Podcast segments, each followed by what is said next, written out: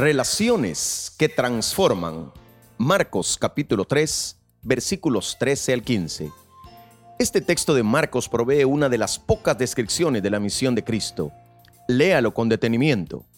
Después subió al monte y llamó así a los que él quiso y vinieron a él.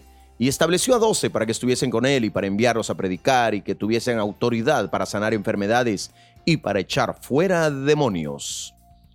¿Cuáles son los elementos que componen esta misión? ¿Qué principios revela?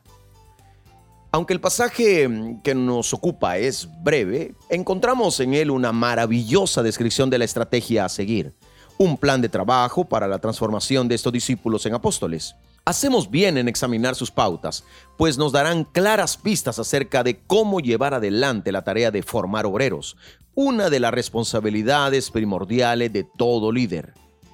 La primera regla de esta estrategia de formación apunta a estar con Jesús, es decir, caminar con, reír con, ministrar con y participar de las múltiples actividades cotidianas del ser humano. Creo que aún no hemos comprendido el increíble potencial de compartir la vida con otra persona. Las lecciones más sólidas de la vida se aprenden de este modo.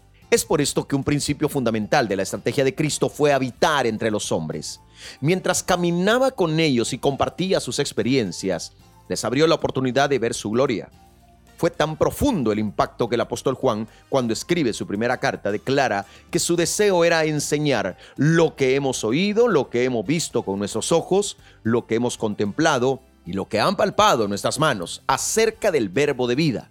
Lo que hemos visto y oído, os proclamamos. Primera carta de Juan, capítulo 1, versículos 1 al 3. Los ministerios deslumbrantes conducidos desde las plataformas de templos, salones y estadios jamás podrán lograr sobre la vida de otros el mismo impacto tan profundo que puede dejar la oportunidad de caminar con una persona santa.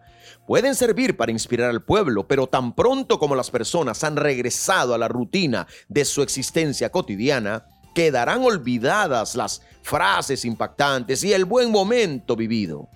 Para formar discípulos se requiere algo mucho más intenso y duradero, tal como ofrece una relación a largo plazo con unos pocos.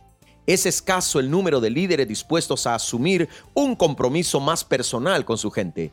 Quizás la razón es que esta estrategia presupone sostener la clase de vida que es digna de imitar. Con frecuencia mantenemos nuestra vida escondida del ojo público porque no soportaríamos el escrutinio de aquellos que estamos formando. Existen demasiadas incongruencias y contradicciones como para permitir a los demás el libre acceso a ella. No obstante, este sigue siendo el medio más eficaz y dramático por el cual podemos impactar una vida a largo plazo. En mi opinión, este acceso es la razón por la cual los evangelios contienen relatos tan breves.